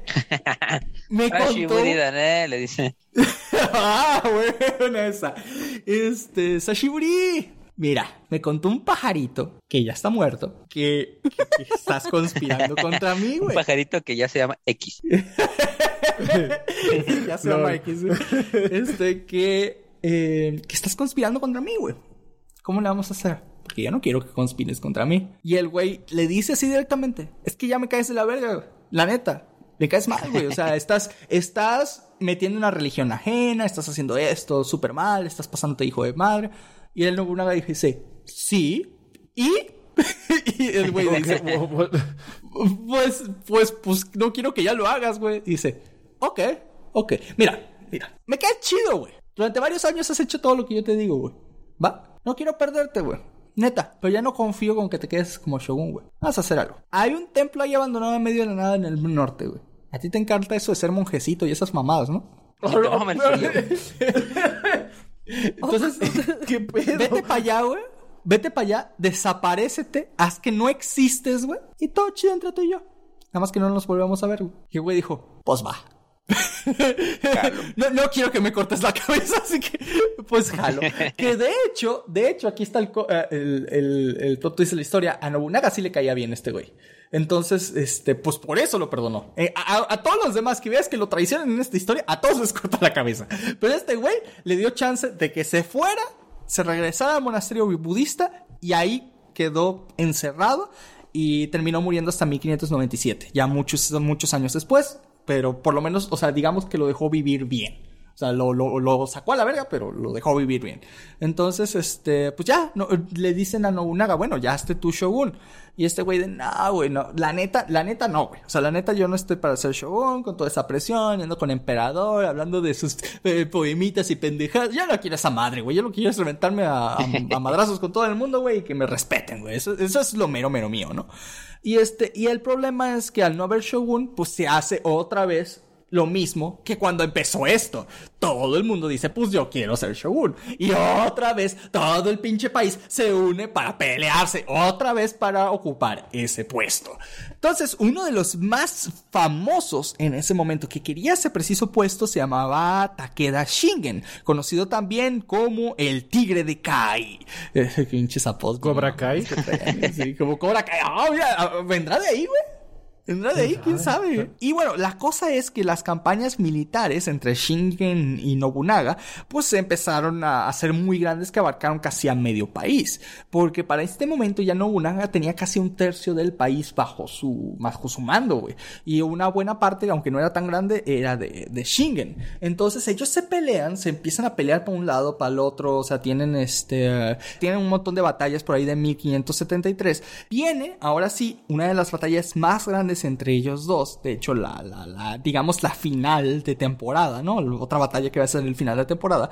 Y ahora sí se enfrentan, ¿no? Nobunaga contra, contra Takeda. Y, y, ¿Cómo se llama? se llama, estoy como el Iker, Muchos nombres. A ver. por, por, por, eso en nuestro podcast les ponemos apodos, güey. Así, así nos acordamos, así de. Ah.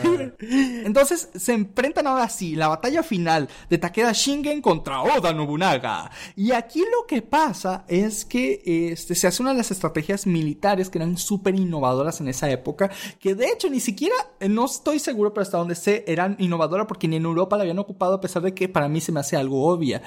Pero también tenía que ver con el contexto de Japón en ese momento. Por eso no sé, la técnica de batalla era pelear pistolas contra espadas y ganar. Sí, sí, sí, sí. Es que eso fue lo que pasó. Este, de hecho, ya sé por qué no lo hicieron en Europa, porque en Europa en ese momento eran pistolas contra pistolas. Exacto. Pero aquí sí, en este sí, momento, sí. en Japón, eran espadas y caballo contra, pues, escopetas. Entonces ves a los samuráis con sus pinches escopetas. O sea, tú te imaginas un samurái, como te dije la otra vez, con espadas, con su código de honor. Aquí no, aquí no, unos güeyes con sus fuscas preparadas y apuntando a matar, ¿no? Entonces, este, como les había dicho también, eh, para ellos les salía muchísimo más rentable tener una escopeta que cualquier otra arma, porque en primer lugar mataba de un solo disparo, número dos, este, porque eh, para el arco y la flecha se necesitaba mucho entrenamiento, eh, pues no es lo mismo apuntar, disparar, recargar y todo eso, que este, pues simplemente presionar un botón y apuntar más o menos bien. O sea, eh, se necesita mucho menos entrenamiento. Y aún así, Nobunaga le dio entrenamiento gracias a los portugueses, a sus tropas, de cómo disparar. ¿Y cómo fue que ganó tan abismalmente a Takeda? Lo que él hizo, y que fue la, la estrategia novedosa en ese momento, es que los, los tipos con escopetas, los, bueno, con los arcabuces, eran muy susceptibles a la caballería. Y Takeda se llevó todo su ejército casi lleno de pura caballería. Entonces, ¿qué hizo Nobunaga? puso a todos sus arcabuceros rodeados con empalizadas, que son un montón de palitos con estacas gigantes de, de puntiagudas. Entonces, si un caballo se acerca, pues le llega como, como al pechito y pues no o sea, se muere, o sea, si, si trata de saltar esa madre. Entonces se tiene que quedar detrás de, de, de la empalizada. Entonces, los caballos no se podían acercar. Y entonces, en lo que se acercaban, pues tenían que ver cómo pasar la empalizada y en lo mientras, pues les disparaban a los jinetes. Y Aquí hay una cosa muy importante y es que los arcabuces recargaban extremadamente lento. Entonces aquí tenías un problema de tiempo, ¿no? Porque en lo que disparabas el primer disparo y si lo fallabas, pues el güey se bajaba del caballo, te saltaba la empalizada y pues te cortaba el cuello, ¿no? Si no es que otro de los arcabuceros le disparaba. Entonces, ¿qué es lo que hizo Nobunaga para, para evitar que este tiempo muerto sucediera? Puso dos líneas de arcabuceros. O sea, es decir, habían unos adelante y unos atrás. Y no, no se disparaban, no, porque obviamente pues le volarías tú con la cabeza al compañero del frente. Entonces, lo que ellos hacían es que la primera fila disparaba y luego se iban para atrás a recargar. Y en lo mismo la segunda línea pasaba adelante y disparaba y repetían el proceso. De esa manera casi no tenían tiempos muertos entre disparo y disparo, haciendo que fueran muchísimo más ágiles y que siempre estuviera gente disparando. Y pues la verdad es que deshizo por Arregló el problema de los caballería arcabuces con más arcabuces. Sí, Con más pistolas. ¿Quién soy? ¿Estados Unidos? Con más pistolas. es básicamente. Que que así americano. no se arreglan los problemas. Sí. Y aquí está gracioso porque básicamente todos los damios veían a Nobunaga, aparte de con miedo por cómo era, este, también lo veían porque pues se les hacía que estas armas de fuego, entre comillas, ¿no? Eran este, totalmente deshonrosas, poco Sí, justo, honorables, justo. ¿no? Porque la, la espada requiere una técnica, requiere una disciplina, requiere muchas cosas, ¿no? Requiere todo un código para usarlo. Y, era- y antes era como de, llegaba un guerrero y cuando te iba a partir la cara, si era de los primeros, llegaba y se presentaba ante ti. Soy tal del clan tal y te vengo a partir tu madre, ¿no? Entonces sacabas este, tu pistola y no, no lo creo. Exacto, exacto. como- Y ahora era como nada más sacar una pistola y te mataban, ¿no? Entonces, Como, I don't think so. Ya. Pentakill. Se me figura, creo que en algún capítulo de Historia para Todos platicamos sobre algunos de los eh, comandantes más exitosos, bueno, como las, las batallas más famosas del mundo, y en una de ellas, justo, creo que se parece mucho a la historia que estamos contando ahorita de una técnica innovadora de batalla en los imperios africanos. Según yo era como del- de, los Uris, ¿no? Pero las batallas de estos güeyes eran básicamente, llegaban las tribus, se paraban frente a frente, como con 100 metros de distancia entre unos y otros, y se empezaban a lanzar palos y piedras y lanzas y todo, entonces tú, pero así, no pasaban la línea, ¿no? Y este, pues caía la lanza, tú la agarrabas y la volvías a lanzar, y si mataban a tu compa, pues le quitabas la lanza a tu compa y la volvías a lanzar, pero jamás se peleaban. Y a un güey pues, se le ocurrió de que, oye, y si cuando llegamos a la, a la línea, en vez de lanzarles las lanzas y las piedras, corremos y los y les pegamos con las lanzas. Ah, no se nos había ocurrido. Y así conquistó de que medio África el güey.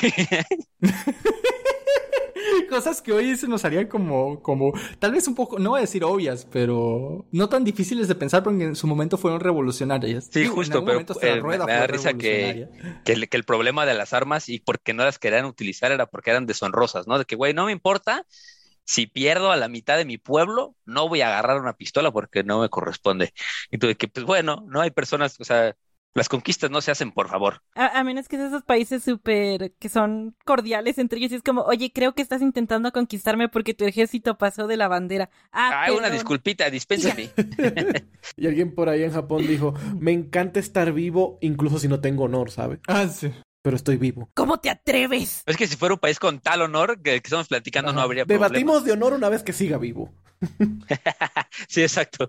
Pues sí, efectivamente. De hecho, Nobunaga era conocido también por ser un excéntrico completamente, pero yo no lo llamaría excéntrico, solo que en ese momento Japón estaba tan apegado a esos códigos de hon- honor y tradiciones que, que veían como raro el que alguien dijera, ¿sabes qué? Pues yo vengo aquí a matarte, yo no vengo a hacer este tradición de honor y esas mamadas, güey. Yo te voy a conquistar, así que si te tengo que agarrar a plomazos o lo que tenga que hacerte o te tengo que entrar por detrás a decapitarte, lo voy a hacer, güey. O sea, así que así era ese güey. Para este momento, no solo Tokugawa era, era famoso. Quiero recalcar porque aquí entran otros dos personajes eh, que van a ser muy relevantes, ¿vale?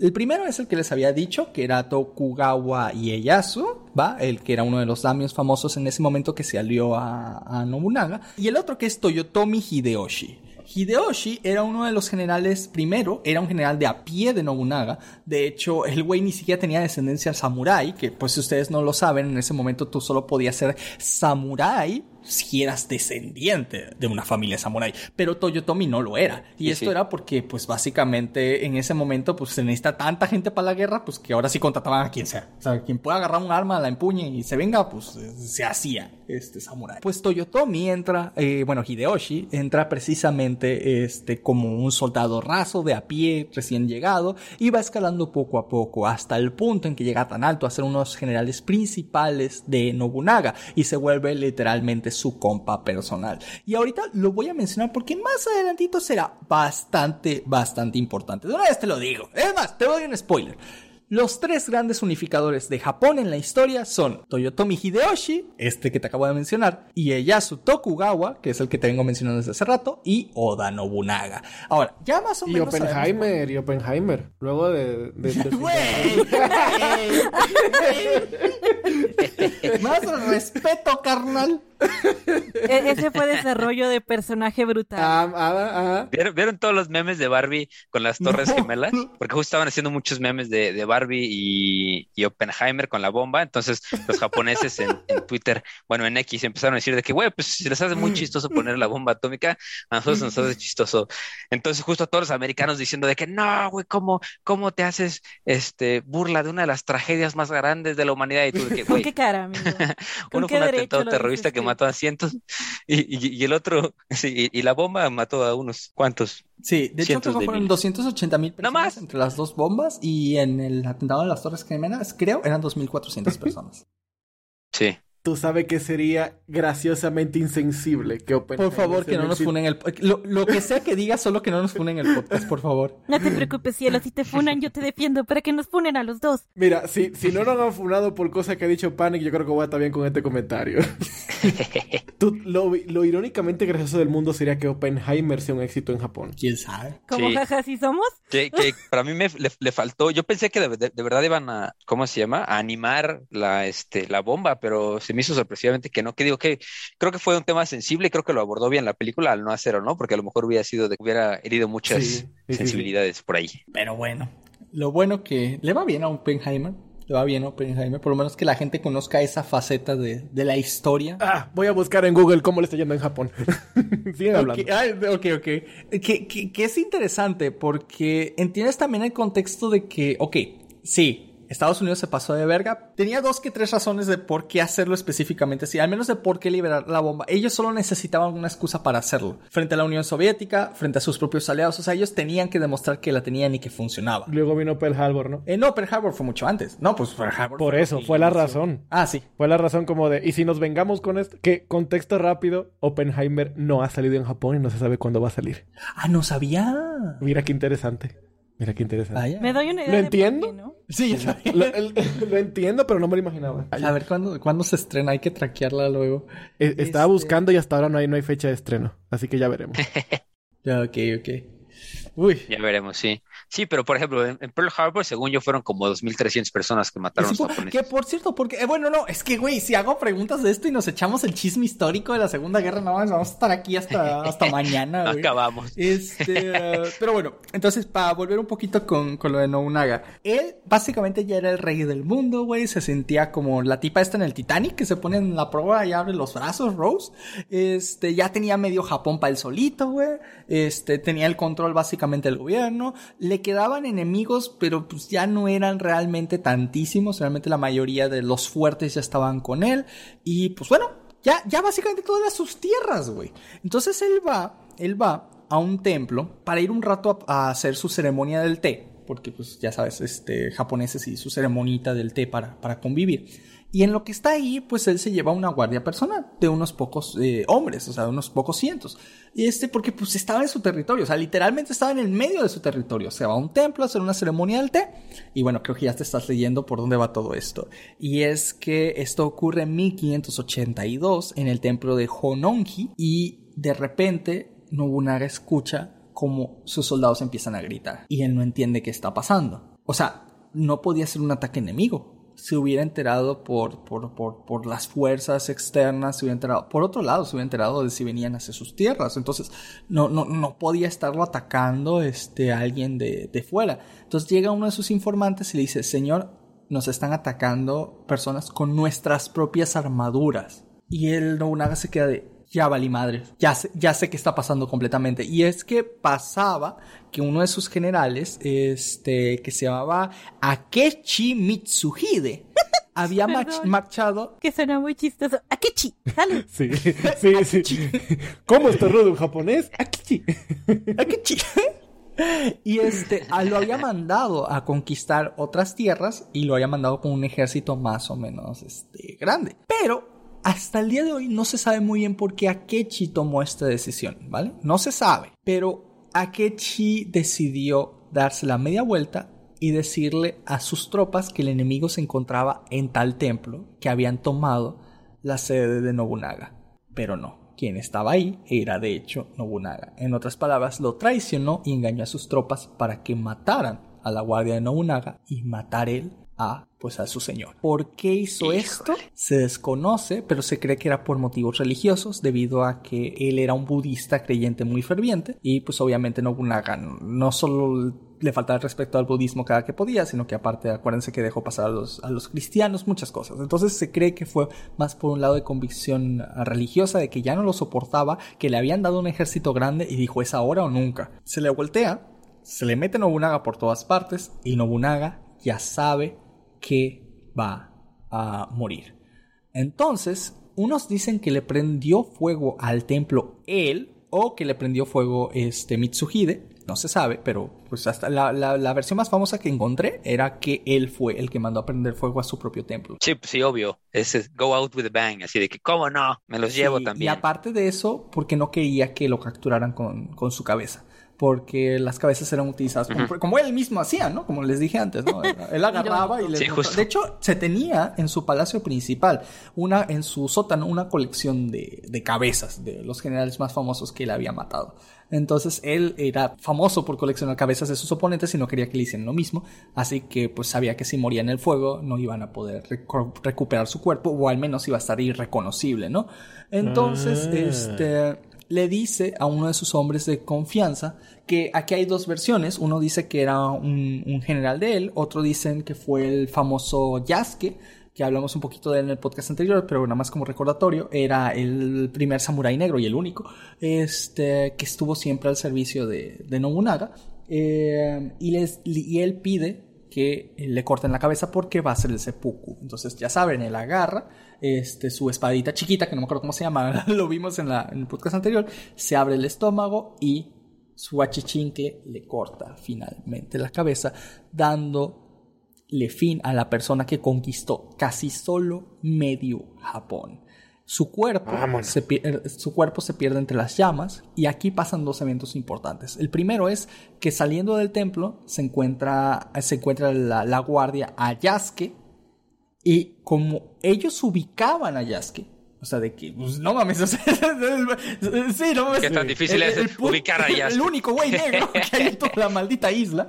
Bueno, no sé si era el único. Ah, sí, creo que lo ubico. El, único, el único güey negro que he visto en mi vida. samurai que había en toda la isla, pues Llegó ah, la pues, pues pásale, señor. Incluso, este, Mitsuhide, que llevaba el control de esto, es que llegó un momento en que las tropas de Mitsuhide se dieron cuenta que estaban traicionando a Nobunaga, ¿vale? Pero pues ya no se podían echar para atrás. o sea, es como, ya, ya, ya. Sí, ya.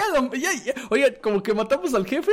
No, pues ya seguimos, o sea, ya, la cagamos, ya, ya, ya, estamos. Sí, exacto, de que go with the flow, Entonces, go with este, the flow. Yasuke y dicen, no, pues lo matamos. Y no, Mitsuhide dice, no, güey, ese güey, ese güey es compa, déjenlo pasar, güey. Porque, como todo el mundo sabía, Yasuke era muy devoto a servirle a Nobunaga. Era uno, a pesar de ser un extranjero, era respetado por ser un hombre de honor, de palabra, este, que le echó ganas y aparte por ser un ícono, o sea, porque Yasuke ya era un ícono, o sea, de que todo el mundo lo conocía. El güey que tiene la fuerza de cinco hombres, que es súper alto, güey, que tiene una pija del tamaño de tu, no, o sea, eh, todo eso. Ay, panic. Sí, porque, porque aparte comparado con el japonés promedio, pues seguramente era mil veces más alto, mil veces más fuerte. Ajá, y, también qué, Panic, y también que era mil veces más qué, ¿eh? ¿eh? Mil veces más vergón. Era el más vergón aquí, sí. Yo soy el más vergón. Panic tiene dos podcasts antojando a un afrodescendiente. No, y al mismo, güey, fue al mismo, porque también fue de Yasuke, güey. En términos de antojar, ya antojaron. Y resulta ser que, pues ya, le dicen a Yasuke, este, ¿sabes qué? Pues puedes irte, güey Ah, informen de, la muerte de, su señor y allá es que si lo exilian y es cuando se va para Senegal de vuelta, que es la, historia que vimos en el capítulo pasado. Y, pero eh, hay un general que al enterarse de la muerte de Nobunaga se emperra, pero de una manera horrible, que es precisamente Toyotomi Hideyoshi. O sea, le mataron a, su jefe, güey. Y él lo quería así bien cabrón, a pesar de que era un hijo de su pinche madre. O sea, le agarró cariño, güey, y lo ascendió. O sea, lo sacó básicamente de la pobreza, ¿va? Y, y dice, no, güey, no, no, no, no, no. O sea, no, yo voy a buscar, a ver quién fue el que traicionó. No, pues tal. Ah, pues voy a buscar a ese güey y me lo voy a echar. Fue, buscó a Mitsuhide hasta donde se escondió y le voy a decir, oye, güey, este, que, oye, por ahí me echaron el, cuento de que tú mataste a Nobunaga, güey. Y dicen, ah, sí, güey, pues es que ya se está pasando de verga. Ah, va, va, va, va. Pues en nombre de mi señor, tú también pierdes tu pinche cabeza, hijo de tu pinche Mauser. Y le corto la cabeza. Haciendo que ahora todo el mundo se gane el respeto de, de Hideyoshi. Bueno, hacen que todo el mundo ahora lo respete, pues por haber vengado a Nobunaga, y él es ahora quien dirigirá todos los ejércitos de Nobunaga junto con Ieyasu Tokugawa que vimos antes. Y el ¿Qué resumen es del resto. este Game of Thrones asiático? Es- Esto es Game What of Thrones, the sí, totalmente. Y aquí está la cosa porque precisamente entre Hideyoshi y Tokugawa se van a enfrentar a todos los demás señores damios casi en una sola batalla, que es una de las batallas más grandes de toda la historia, que es la batalla de Seikigahara, este, en donde se van a agarrar a catorrazos unos con los otros y el de allá y el de acá y todo el mundo. O sea, literalmente casi todo Japón estaba con un bando representado en esa batalla. Y la termina ganando liderada por Ieyasu Tokugawa. Y el que va a ascender a Shogun después de todo este desmadre es Hideyoshi.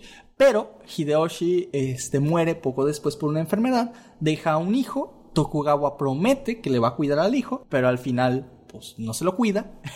Él termina siendo este shogun. Estoy resumiendo una cantidad de años como no tienen una idea. Este, el Tokugawa termina siendo shogun. No deja que nadie más ocupe ese puesto a partir de ese momento, lo hace hereditario, aunque ya antes era hereditario, pero esta vez digamos que es como una nueva dinastía, si quieres verlo así, y manda a matar a los familiares de Hideyoshi para que nadie pueda reclamar el puesto. Y pues ya no quedaban más, más este, descendientes de los Ashikawa, nada más quedaba por ahí perdido el, el- el tipo que vimos antes, que estaba eh, en un templo, pero todos los demás los habían mandado a matar, así que no había nadie que pudiera eh, reclamar el shogunato.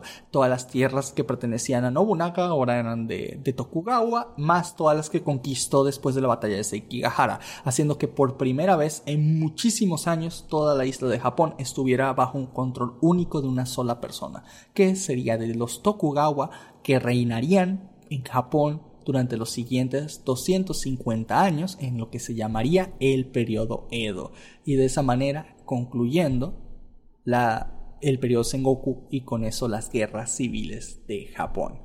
Y fue el periodo de paz más grande que tuvo Japón. A pesar de que fue conocido porque trancó sus fronteras, porque ya no dejaban eh, traer extranjeros, hicieron una masacre de cristianos, este, eh, y muchas otras cosas muy malas, pero aún así fue el periodo de paz más grande que tuvo interno. Japón Épale. después de eso. Épale, y así, y así. Creo, creo que el, el de Tokugawa tiene que ser para más. Si se rifan, lo hacemos en Historia para Todos. Ay, me encantaría. Ah, nice, nice. Estaría buenísimo, porque aparte justo la, la, la era Edo trajo varios chismecitos, ¿eh? Mira, para más un spoiler así chiquito, seguramente ustedes sabrán, este, creo que sí fue en la, déjame buscar, sí, según yo sí, sí fue en la época Edo. Este, ¿se sabe la historia del gatito de la buena suerte? No, no, no. Ah, es- El de, el, el que está enfrente de todas las tiendas de sushi y de comida china y así. Solo sé que Oh. era como un barquero, ¿no? Que vio un gatito haciéndole así con la pata como de Ben y el güey fue y luego no sé qué pasó y... y- a ver, a ver, cuenta, cuenta, cuenta bien el chisme. Eh, ajá, justo. Y, y yo tengo otros datos. Tú dale, Oh my gosh. la, la, este, la, la, la, la, la historieta del gato de la buena suerte, según yo es el gato que se llama Maneki Neko, se llama. Eh, hay como muchas teorías al respecto, pero fue un poquito después de la restauración Meiji, pero fue igual en la, en la época Edo. Muchos lo ponen como la época Edo, que es este, se supone que uno de los, de los samuráis de confianza de Tokugawa eh, salió a la calle, pero pues ya cuando las cosas estaban medio peligrosas, ya lo estaban cazando este güey, ¿no? El chiste es que pues los samuráis eran personas este, muy, muy rectas y no se detenían en la calle y ayudaban a la gente, pero no sé, como que no se, no se detenían a ver el mundo este, por menudeces, ¿no? Así de que no me, no me paro a oler las rosas, no, no, no, eran de que yo voy a hacer mi misión. Y ese día pues va saliendo uno de los samuráis de Tokugawa y pues ve a un gatito enfrente de una tienda. Entonces pues ese día dijo, ¿por qué no? ¿No? O ¿por qué no me acerco a ver el gatito?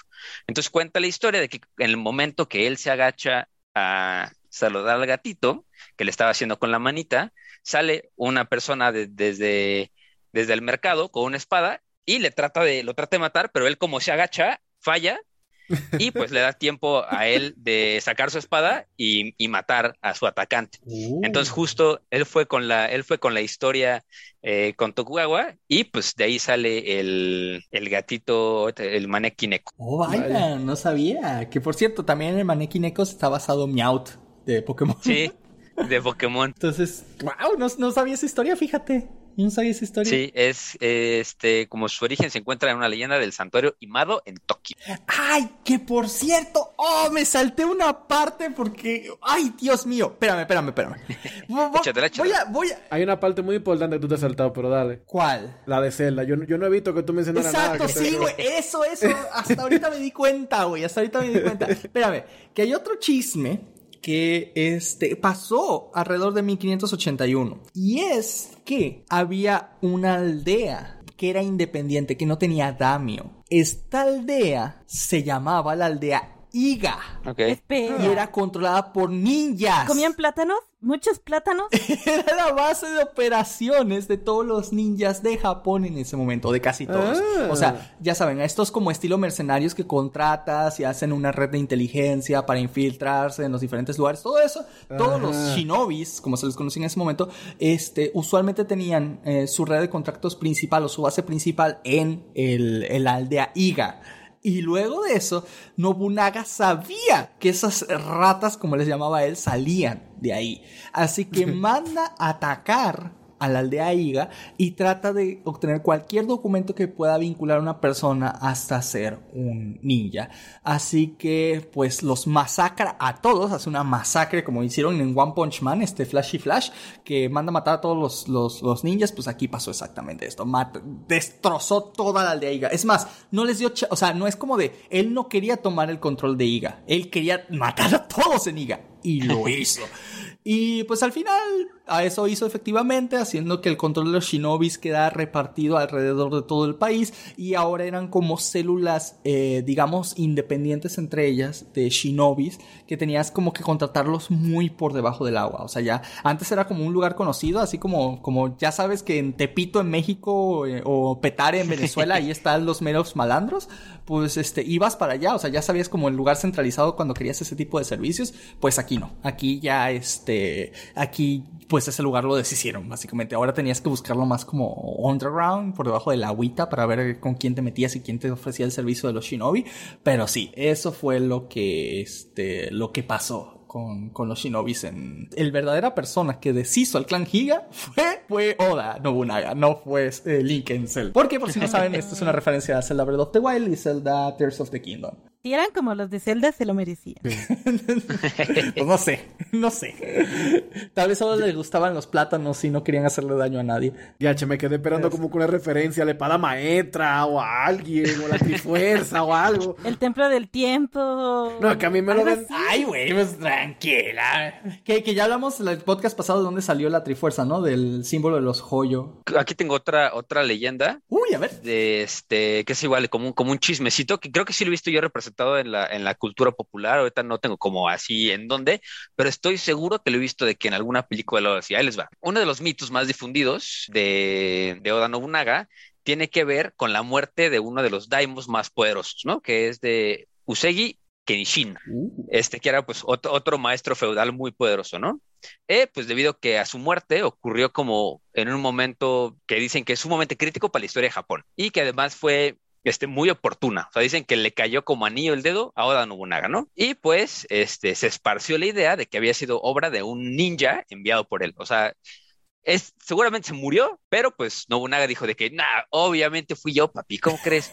Y pues ahí, ahí les va la historia, ¿no? Se dice que mientras Kenshin, que es eh, nuestro pobre protagonista de esta leyenda, este, estaba, en, estaba haciendo el baño en la letrina, eh, porque acuérdense que en ese momento no había drenajes, nada más que pues, la letrina es como este espacio fuera de, que estaba fuera de las casas, que estaba pues destinado a hacer del baño, pero pues no estaba conectada a ninguna red de nada, o sea, estaba de que pues en un pozo, ¿no? Él estaba en la letrina y un ninja enviado por Nobunaga se encontraba dentro de la fosa esperando el momento oportuno para Ah. atacarlo, ¿sabes? ¿No? ajá. Entonces, No hay según la leyenda, atacar a cuando estás en el baño. Me imagino al ninja ahí esperando, ahí esperando dentro de la fosa, a veces le va cayendo caquita en, el- en la cabeza. Es como, ya casi. Creo que ya es hora. Creo que ya es hora, exacto. Entonces, dice, dice las leyendas que justo en el momento crucial, el ninja le clavó una espada o una lanza, no se sabe, en el ano. Así de que, anda. ¡Ah, no! Pues, ¿sabes? Salió, lo sorprendió, le cortó la cabeza. No, o sea, empalado el pobre, el pobre Kenshin. Bro, Entonces, este mito como aquí. que se... Justo. Di. Me salió muy, muy blada el empalador, mi carnal. Sí.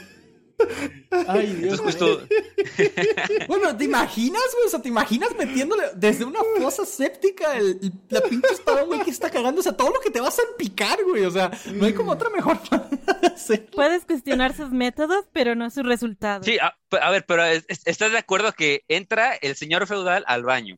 Tú estás escondido en la letrina, que es un pozo, ¿no? Lo matas. Y luego, güey, o Ajá. sea, no hay manera de escaparte, güey. O sea, ¿qué haces? Ya estás muerto también tú. O sea, ya- Como dice Boyd, e- ese método fue súper eficiente. No se puede cuestionar lo que él hizo.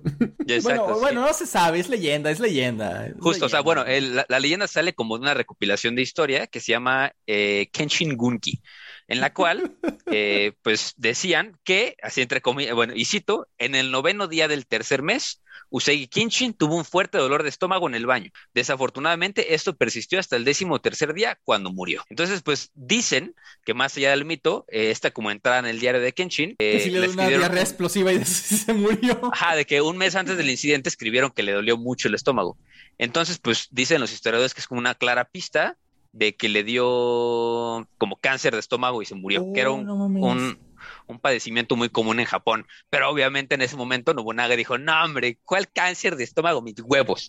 Yo le puse una katana en la cola, güey. y quien diga que no, eh, pues le va otra también de mi parte. ¿Sabes qué? Olvídate. Esta versión divertida es la versión canon. Quien diga que no, que vigile su letrina. Ajá, ajá, ajá. Ahora tienes que siempre ver el hoyito del baño, ¿no? Para que no te vayas a espada. Justo, justo, justo. Yo entro al baño y así levanto la tapa y digo, no va a haber un ninja ahí, güey. Si vas a Rusia, siempre ve atrás de las puertas. Y si vas a Japón, siempre vigila tu letrina. Lo de, detrás de las, pu- lo de detrás de las puertas es referencia a qué? Ah, es que antes en Rusia, normalmente cuando atrapaban a alguien siendo un traidor, lo invitaban como a un confesionario a hablar. Pero había alguien detrás de la puerta con una pistola para desvivirlo. Ah, sí. Va, Sí, la, es cierto. Para la URSS tenía unas prácticas muy curiosas. Pero mandarlo con el gallo de oro. Ay, Dios. A un concierto de San Valentín en Izalde. Cada vez que vaya al baño voy a checar por arañas en la tapa y katanas. Ah, pero es mejor que en Australia que vigilas que no haya una anaconda gigante de tres metros. No te- Así de que un Huntsman Spider, así de que la araña más grande del mundo Ay, en la no. cola. Ay, la no. neta prefiero un ninja, la Sí, neta, sí, para sí, ser sí. honestos. Sí. No, que, que hubo que hubo un amigo que tiene un local en México que tuvo una infestación de cucarachas en su baño. ¡No! Y a un compa, y a un compa que, que precisamente fue a usar el baño porque lo pidió. Obviamente le dijeron, ¿no? Pues ese güey dijo, ah, no, pero me fijo. Y sí se fijó, güey. Entonces andaba ahí en medio del, del, del, del torpederero, güey. Y, y una cucaracha quiso usarlo de meca, güey. Oiga. Y nada más ¿Cómo lo sintió estás? adentro así como, ¡ah, cabrón! ¡Ay, no! Ay, no debí contar eso. Sí, fue muy asquerosito, güey. Y, y alguien quedó traumado de eso. Pero bueno. este, Con justa razón, es algo que ni con terapia te quitas de la cabeza, güey, por favor. Sí, no. O sea, aquí es la cucaracha viendo que te quiere entrar, güey. Para sentirse Sí. segura y calientita. Ay, ay, no. pero- Ay, no. Ah, ah. Eso Ay, me va a perseguir esta noche, sobre todo antes de ir a dormir. Ay, bueno. Bueno, chicos, y así calientito es como se nos fue el Nobunaga en medio de las llamas del templo.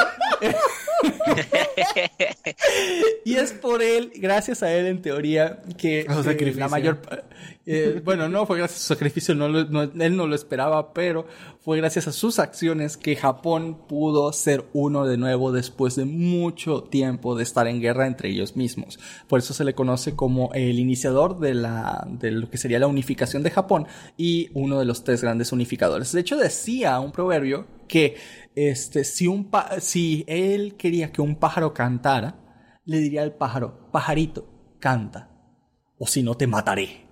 Y luego llegaba Toyotomi y decía, pajarito, canta, o si no te obligaré. Y que Tokugawa era esa persona que decía, pajarito, canta, y si no, esperaré a que cantes. Porque se decía que. Tokugawa era el más paciente, era el más estratégico. Y pues al fin y al cabo él fue el que se quedó con el poder. Digo, si te das cuenta, en todo el cuento Tokugawa es el güey que estuvo ahí en las sombras, ¿no? Así que, ah, Nobunaga es el más fuerte, pues me alío con él, ¿no? Ah, que Hideyoshi toma el shogunato, pues me alío con él. Ah, que Hideyoshi se va a morir, pues yo me encargo de su hijo. Este, ah, pues yo lo reemplazo. Ah, pues ahora lo traiciono. Y él fue el que se terminó quedando con el poder absoluto ahora sí del Japón unificado. Entonces, este, por eso decían que el más estratégico de los tres precisamente era, era este Tokugawa. Y por eso es tan importante Oda y ha aparecido en tantos lugares, ahora sí como el malo, como el jefe final en varios videojuegos, este, ha aparecido en un montón de referencias y si has visto muchas cosas de anime, manga o, o juegos, este, seguramente te has topado con alguna que otra referencia a este personaje. Pero sí, eso fue el gran Oda Nobunaga, uno de los personajes que yo considero más interesantes de la historia de Japón, porque para ellos está al nivel de lo que para nosotros en Latinoamérica estarían las independencias regionales. Ven que todos aquí celebramos en cada país la independencia, así supe, ¡wow! Pues allá es más o menos a ese nivel de, de, de celebración lo que tiene la unificación de Japón, no como una fecha fija, sino como un periodo, ¿va? Un periodo así como de, ah, aquí hicimos esto y fuimos grandes de nuevo, básicamente. Todo el mundo 40 botellas de saque. Deberíamos hacer como la guerra del Santo Grial de Fate, pero con personajes así de que Vámonos. Oda Nobunaga contra Simón Bolívar. Estaría de huevos, güey. Estaría de huevos. Sí, Ah. Simón Bolívar y Miguel Hidalgo, así, puro catorrazo verga. Y el ataque especial de Peña Nieto es un copetazo. ¿Oda Nobunaga ha salido en Fate en alguno de los tantos Fates que hay? A ver. Sí, bueno, en uno de los juegos. Bueno, voy a sacar el Excel. ¿En el Gran Orden? Déjame ver. ah, sí ha salido, güey, no sabía. Y es una Loli, por supuesto, ¿por qué no? Claro, obvio, Claro es que sí. Güey. Claro. Sí, sí, sí. Sí, güey. Si Sí. Japón le va a hacer Sí, yo una- también lo un vi. tributo, un gran, una gran leyenda japonesa va a ser mujer y lo Justo cu- cu- cuando me dijeron de que vamos a hablar de Oda Nobunaga, dije, huevo, huevo, vamos a empezar a buscar información. Lo primero que salió fue como, Oda Nobunaga es una mujer de 1.45 que tiene unas chichotas. Tú, ay, güey, ¿cuál? Sí, güey. Oye, se parece, yo dije, no, a ver, espérate. se parece a Jutao de Genshin Impact, güey. Oh, no, ya es waifu. Oh, sí, no. ya es waifu. Güey, está bien waifu, güey, sí, güey. Ya perdimos a Panic. No, waifu a la lista, güey. Ya. Termina el capítulo así, Oda Nobunaga, Rule 34. Sí. Chicos, de verdad agradezco mucho que nos hayan acompañado el día de hoy. Mucha información rica, importante, interesante y sobre todo, voy de editor, gracias por acompañarme como siempre. E Iker, de verdad, no Ah, tienes una idea de lo feliz, de verdad, lo feliz que me hizo escuchar que aceptaras la propuesta de estar y pasar un ratito con nosotros, güey. O sea, de dedicar un poco de tu tiempo, de tu esfuerzo, de venir cansado del trabajo, de estar un poquito aparte de tu podcast aquí, güey. De verdad, no tienes una idea del placer gigante que es tenerte y de lo divertido que fue hablar contigo, carnal. No, hombre, a ustedes por la invitación, la verdad que igual etiquétenos en todos lados para compartirlos. Ustedes vamos a, van a ver que los siguientes capítulos que hagamos juntos van a estar igual o más divertidos. Entonces, este, y, y, y queda, queda pendiente platicar de anime ahora sí. va, va, va, sí, va. Como en cada capítulo de Anime en Pánico. Siempre Exactamente. de anime. Y recuerden, chicos, pasarse por el podcast de Historia para Tontos, donde van a aprender de verdad un montón de cosas de historia, pues de mitología y muchas otras cosas. Es una recomendación personal, ¿eh? O sea, no, no es publicidad. ¿Cómo no? Y los 20 pesos que te di. Shh, eso nunca pasó. Ay. Chicos, gracias por habernos escuchado el día de hoy. De verdad se les quiere un montón. Y por ahora solo quiero decir, chau, chau. Bye. Chaito.